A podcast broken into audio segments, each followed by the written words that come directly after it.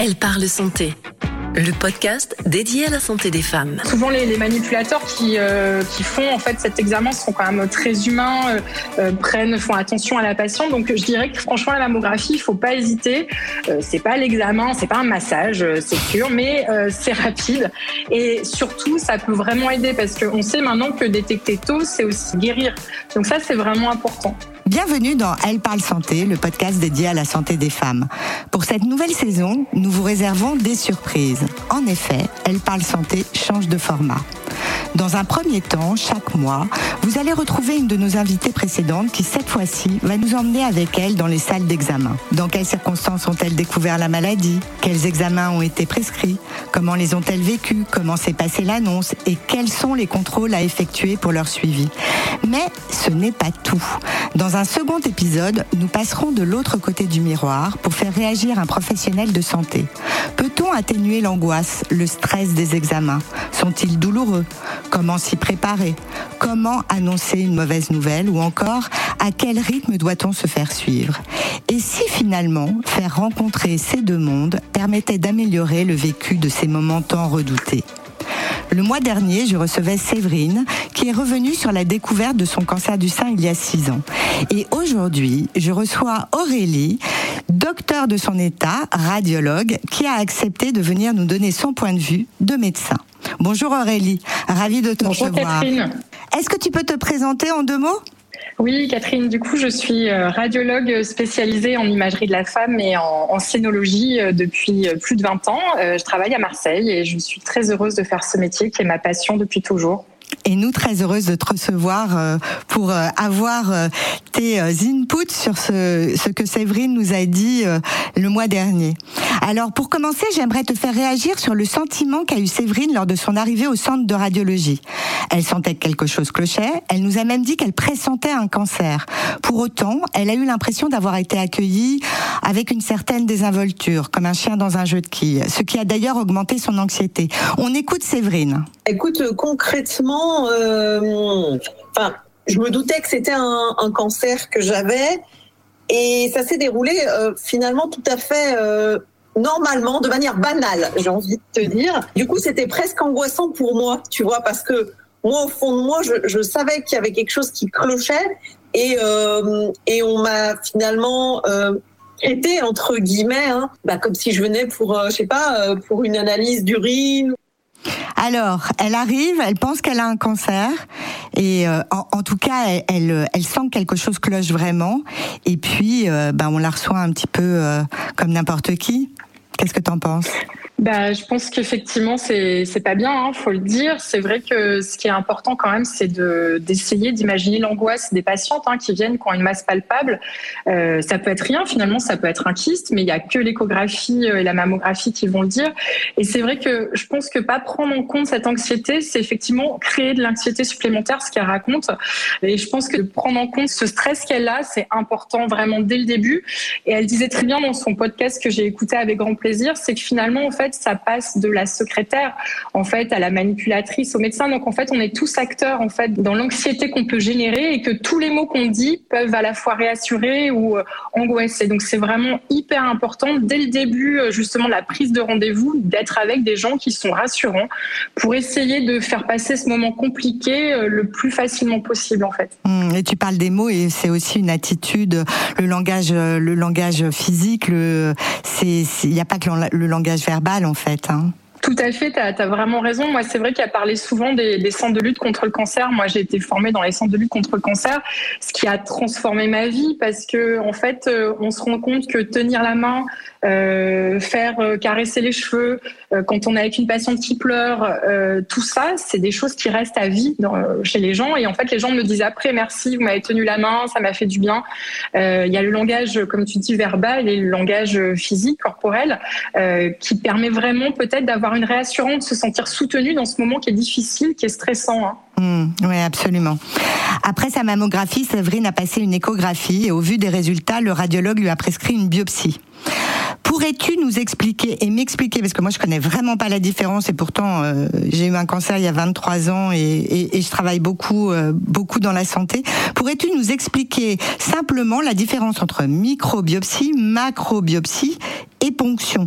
Et d'ailleurs, j'étais très étonnée car il ne lui a pas indiqué où elle pouvait faire cette, cette biopsie. Elle a dû se débrouiller toute seule. Et même chose, j'ai une amie qui m'a téléphoné il y, a, il y a trois jours et qui ne savait pas où aller. Donc il y a deux questions en une. D'accord. Euh, donc, euh, bah, tu as tout à fait raison, Catherine. Je dirais aussi que, en fait, nous, c'est notre rôle. Hein, euh, ça fait partie des, recommandations qu'on a. C'est quand on découvre une masse qui est suspecte, qui nécessite une biopsie, euh, c'est à nous de dire, si on fait pas de biopsie, d'adresser la patiente parce qu'on peut pas la laisser dans la nature comme ça. Déjà, la dame, elle est stressée parce qu'elle sait qu'elle a quelque chose. Et après, bah, c'est au radiologue de prendre son quoi, de prendre son téléphone, d'appeler ses correspondants, savoir qui peut la prendre en charge parce que psychologiquement, pour une dame, pas savoir déjà, elle sait pas ce qu'elle a et en plus elle sait pas où elle doit aller. Je pense que c'est pas possible. Et vraiment, je pense qu'on, il faut qu'on que tout le monde ait tendance à aider les gens euh, pour leur rendre ce moment euh, moins compliqué.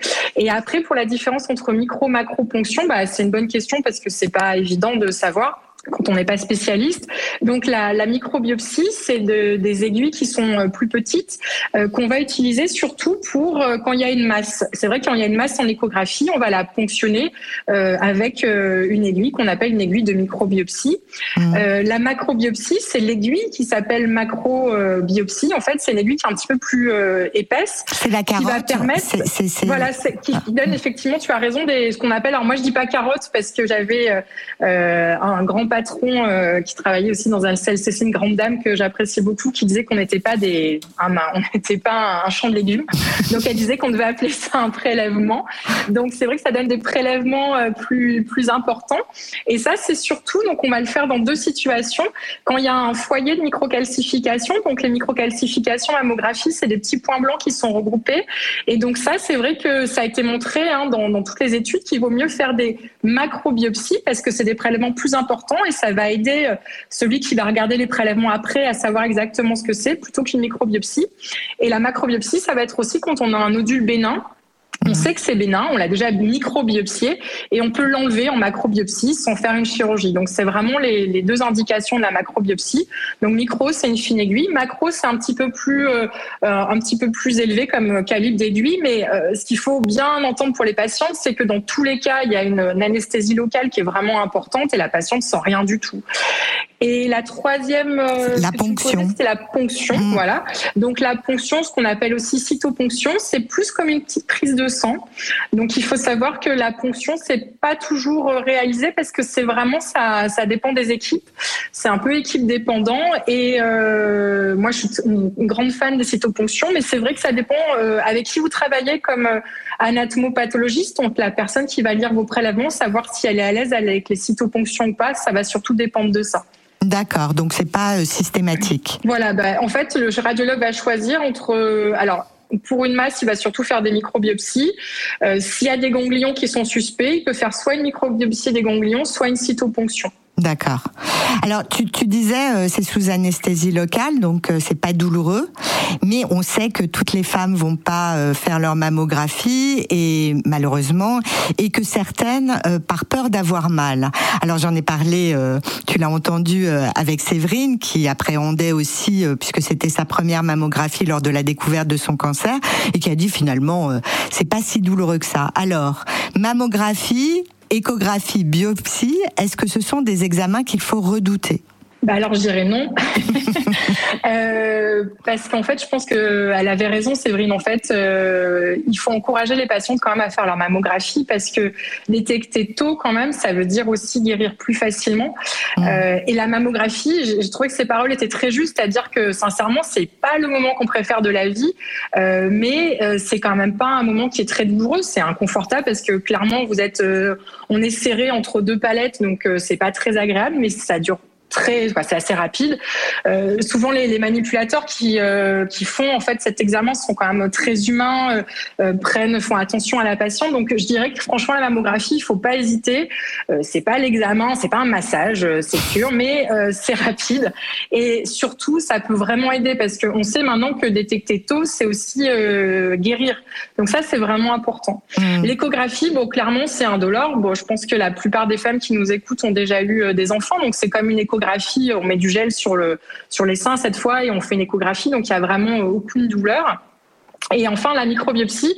Alors après, moi, je comprends, les patients, des fois, elles arrivent. Bah, tout à l'heure, il y avait une patiente qui me disait, je suis désolée, docteur, je suis très stressée. Mais en fait, je lui dis, bah, c'est normal, en fait, euh, d'être angoissée. Je veux dire, c'est un examen qui est nouveau, c'est l'inconnu. Donc, euh, c'est là où c'est important quand même de bien réassurer en amont les patientes, leur dire qu'on est là pour elles, euh, que c'est un examen qui se déroule bien, mais qu'on est à leur écoute. Et j'ai trouvé ça très juste qu'elle disait, c'est que je pense que on appréhende moins les examens quand on est bien entouré. Ce fait de les mots qu'elle disait, le cocooning, l'explication, euh, ça c'est des choses qui sont indispensables dans la prise en charge des patientes.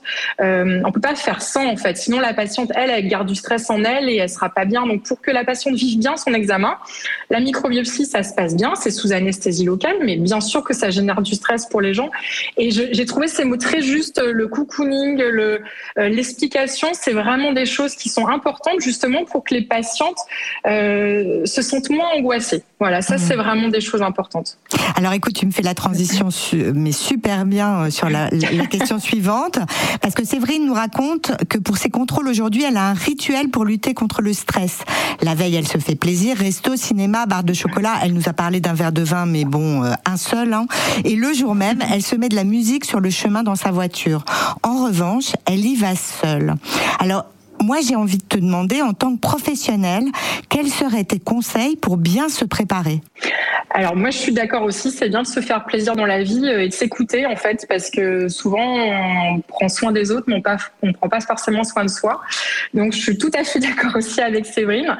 Euh, moi ce que je dis aux patientes justement quand euh, elles sont très stressées, qu'elles ont fait une biopsie et que ça s'est bien passé, je leur dis bah je vais voir le, compagnon ou quelqu'un qui est en salle d'attente si ou ça son soeur, je leur dis je leur dis bah faites-vous plaisir ce soir, vous, pouvez être fiers de vous. Et ça c'est vraiment des choses importantes. Donc c'est un examen, on n'a pas envie de le faire la mammographie c'est sûr.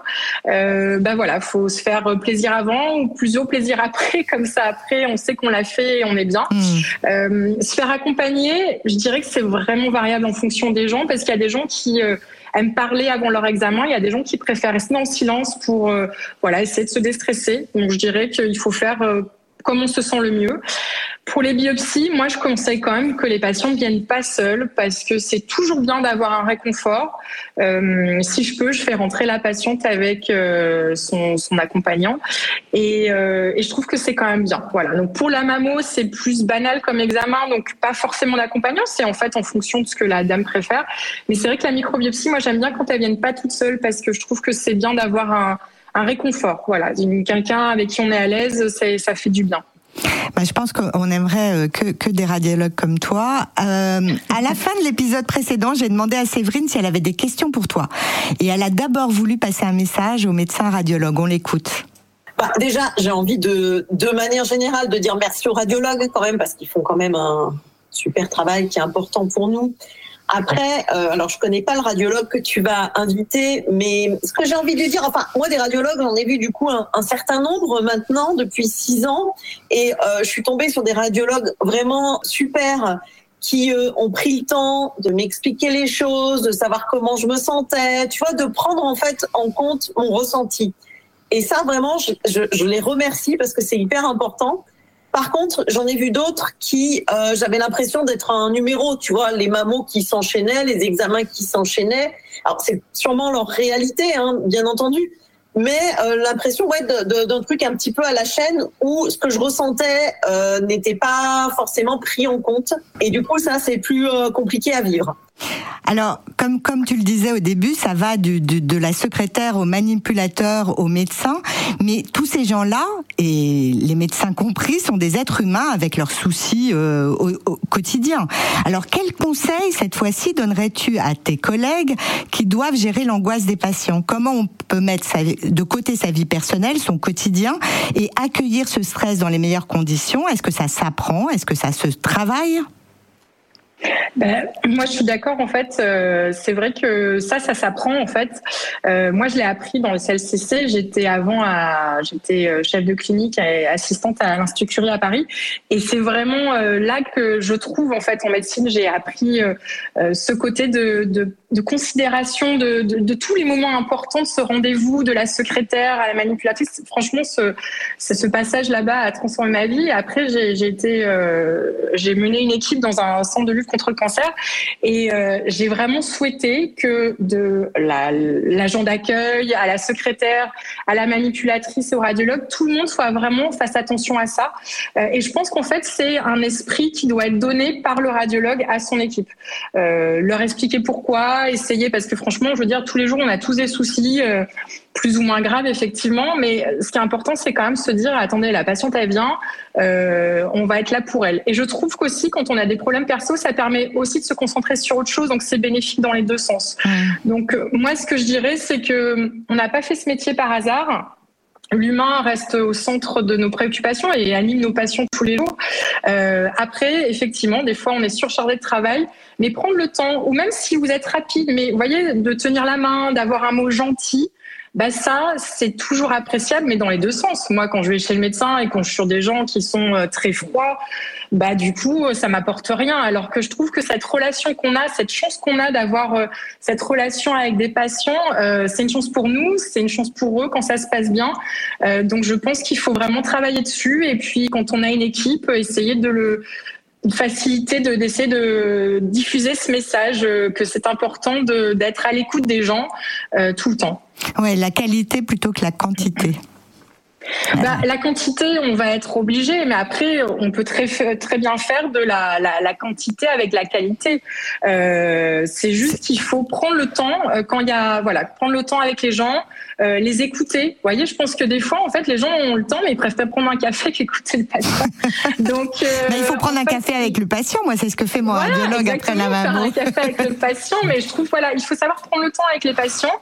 C'est pas toujours évident, euh, mais c'est clairement la base de notre métier, quoi. Surtout en scénologie, et c'est ce qui plaît, je pense, aux scénologues. Faut savoir qu'il y a, il y a plein de générations passionnées par la scénologie, et je pense que c'est ça qui plaît, euh, c'est cette relation unique qu'on a avec les, avec les, les patientes, en fait. Mmh. Euh, donc, je, j'espère hein, que de nombreux radiologues ils sont attentifs, mais en tout cas, c'est, voilà, c'est vrai qu'il y a, il y a des gens qui vous font naître des passions comme ça, et, euh, et cette passion de écoute. Je pense que la scénologie, quand même, il y a beaucoup de gens qui font de la scéno qui sont quand même euh, passionnés par la, le, quoi, l'humanité, qui sont, voilà, qui ont ce côté humain, qui font que, bah, ils ont envie d'être là pour pour les patientes, ouais. ouais bah, en tout cas, euh, t'es passionnée. Euh, voilà. Séverine a donc euh, voulu te poser une question. Pour bien comprendre ce qui l'a amené à te la poser, j'aimerais qu'on réécoute ce passage, suivi de la question elle-même. On l'écoute. Alors, je me rappelle plus les mots exacts, mais en gros, donc, il m'a parlé d'une tumeur. Ça, c'est sûr. Il m'a dit le mot tumeur. Euh, il me dit, bah, vous avez une tumeur. Euh, ouais, euh, c'est pas bien, c'est pas bien beau. Il faut biopsier pour voir vraiment à quoi on a affaire. Donc, j'ai pas eu le mot cancer. Après, moi, je m'étais personnellement renseignée un petit peu avant la mammographie par rapport aux résultats. Et euh, je lui dis mais c'est quel euh, ACR Et donc là il m'a dit c'est ACR 5. Donc dans ma tête je savais que c'était le pire. J'avais compris de toute façon, mmh. mais il n'a pas prononcé euh, ce mot-là. Et je t'avoue mmh. que j'aurais aimé qu'il le prononce. Et maintenant la question? Et après la question que j'aurais envie de poser, même si je pense avoir la réponse, mais euh, pourquoi en fait les radiologues quand ils savent que c'est un cancer, pourquoi ils le disent pas? Hmm. Est-ce que c'est une loi euh, Il faut que ça soit absolument le, le médecin? Est-ce que, enfin, je je sais pas. Hein.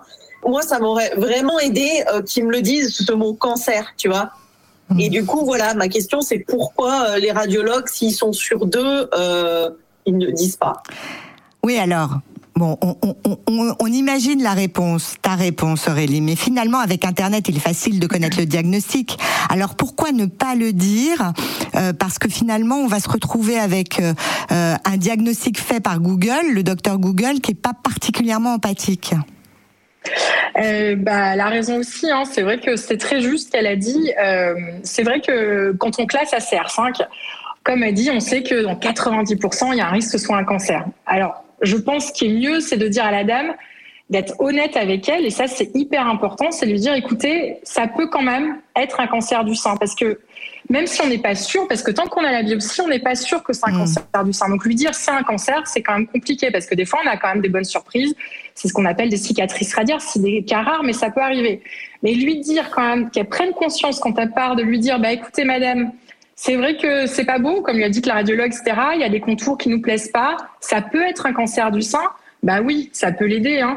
Mais ça, je vous avoue que, quoi, je t'avoue que c'est quand même euh, avec le temps qu'on apprend euh, euh, à le dire, parce qu'au début, je pense quand on commence, on est gêné, on, a peur de lui faire de la peine à la dame en fait, mm. et on se rend compte que ben pas de faire la peine aux gens, c'est pas leur rendre forcément service. Elle, elle, le dit en fait, Séverine. Donc je pense que maintenant, moi, avec l'expérience, comme je te dis, ça fait 20 ans du coup que je fais de la l'image, quoi, de la scéno et de l'imagerie de la femme et de la conséro. Maintenant, j'essaie d'être honnête avec les gens parce que je me rends compte que c'est quelque chose qui leur sert vraiment par la suite. Euh, mais je sais qu'il y a des radiologues, c'est pas évident pour eux. Donc, de dire que c'est vraiment un cancer avéré, c'est pas possible, ça c'est hmm. sûr. Mais par contre, de dire, bah écoutez, oui, effectivement, ça pourrait être un cancer. Je pense que c'est des informations importantes qui font que la patiente euh, prend conscience progressivement qu'il y a quelque chose qui se passe et qu'on banalise pas en fait euh, ce qui se hmm. passe, quoi. Eh bien, écoute, tu fais la transition encore parfaitement. Pour finir, j'aimerais avoir ton avis de professionnel de santé sur ce sujet de l'annonce. Nicole Albi, qui était psychologue et qui a euh, qui a fondé euh, la branche française euh, d'une coalition européenne qui lutte contre le cancer du sein, Europadona. Elle était psychologue et elle a dit une chose qui m'a toujours profondément marquée. L'annonce, c'est annoncer, c'est dire une mauvaise nouvelle, c'est dire à quelqu'un qui ne veut pas l'entendre quelque chose qu'on n'a pas envie de dire.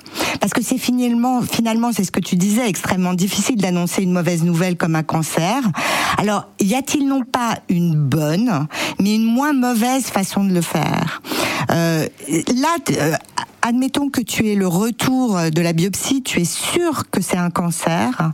Comment dire cette mauvaise nouvelle? Comment euh, comment faire en sorte que la personne, euh, bah, elle va se prendre un mur à 300 à l'heure, mais comment adoucir le choc? Ben ça, c'est intéressant aussi parce que je t'avoue que c'est des choses qu'on apprend avec le temps. Alors, ce qui est bien maintenant, c'est que les étudiants, tu sais, ils ont euh, surtout en chirurgie en onco, ils ont des ateliers pratiques avec des, euh, des, acteurs qui viennent, qui font la patiente, et du coup, ça les confronte à des situations avec avant qu'ils se retrouvent dans la réalité. Donc ça, je trouve ça vraiment important. Euh, Est-ce qu'il y a une bonne façon d'annoncer les choses j'ai pas la solution, mais moi c'est vrai que à mon niveau, je m'étais quand même assez renseignée et j'avais demandé beaucoup à des gens que j'admire, euh, des chirurgiens, des, radiologues qui sont brillants. Euh, ce qu'ils m'ont tous dit, c'est qu'il faut pas minimiser les choses faut euh, dire les choses, faut être honnête avec les gens parce que, comme tu disais, faut pas non plus banaliser, faut pas leur dire oh, ben, vous avez un petit cancer du sang, c'est rien comme une ah analyse d'urine. Donc il faut quand même que la personne elle ait quand même conscience de ce qu'elle a parce que pour le digérer c'est plus facile aussi derrière. Euh, après il faut avoir des mots justes et être humain, rester dans euh, justement l'empathie, l'humanité, pas dire bah, vous avez un cancer du sein, vous allez avoir la chio. Donc il faut garder cette empathie, mais pas basculer dans l'inverse, tu vois, où tu rassures trop les gens et au final les gens ils n'ont pas pris conscience que quand même c'était mmh. un cancer. Après, il faut vraiment être honnête, il faut leur dire que c'est un cancer. Et comme tu le sais, dans les cancers, il y a des facteurs de bons ou mauvais pronostics. Mmh. Donc, quand on peut rassurer les gens en disant, ben voilà, c'est il y a des facteurs de bon pronostic, donc la, vous allez guérir de ce cancer, ça c'est plutôt sympathique de le dire. C'est vrai que quand il y a des facteurs de mauvais pronostic, c'est plus délicat. Euh, moi, je dirais que nous, en tant que radiologue, euh, ben, on va euh, parfois annoncer euh, que la patiente a un cancer du sein, euh, mais après, moi, je, je, me débrouille pour que la patiente revoie un, un spécialiste, un oncologue ou un, ou un chirurgien scénologue rapidement pour lui apporter toutes les questions. Parce que nous en tant que radiologue on n'a pas toutes les questions tu vois au traitement. Donc c'est vrai que ça c'est vraiment important de J'aurais pas vraiment de conseils. Je dirais qu'il faut rester empathique, mais il faut pas non plus banaliser quoi. La dame, elle vient pas euh, pour une infection urinaire, hein, même si hmm. l'infection urinaire aussi, les gens sont gênés. Mais voilà, banaliser, c'est aussi euh, ne pas l'aider. Donc c'est vraiment hmm. important. Euh, je pense ces messages. En tout cas, c'est que les messages, mais mes pères m'ont donné, tu vois, quand j'étais plus jeune, et ça m'a beaucoup aidé. Oui, et puis je pense qu'aussi aussi, euh, pour l'avoir vécu, c'est de, de sentir qu'il y a des solutions et, euh, et d'être orienté vers quelqu'un si tu n'as pas toi-même les solutions en tant que médecin radiologue, mais orienté vers quelqu'un et donner cette impression qu'on va être pris en soin et pas en charge, pris en soin euh, et que on forme une équipe et que une équipe va va va, va nous nous aider euh, à nous en sortir.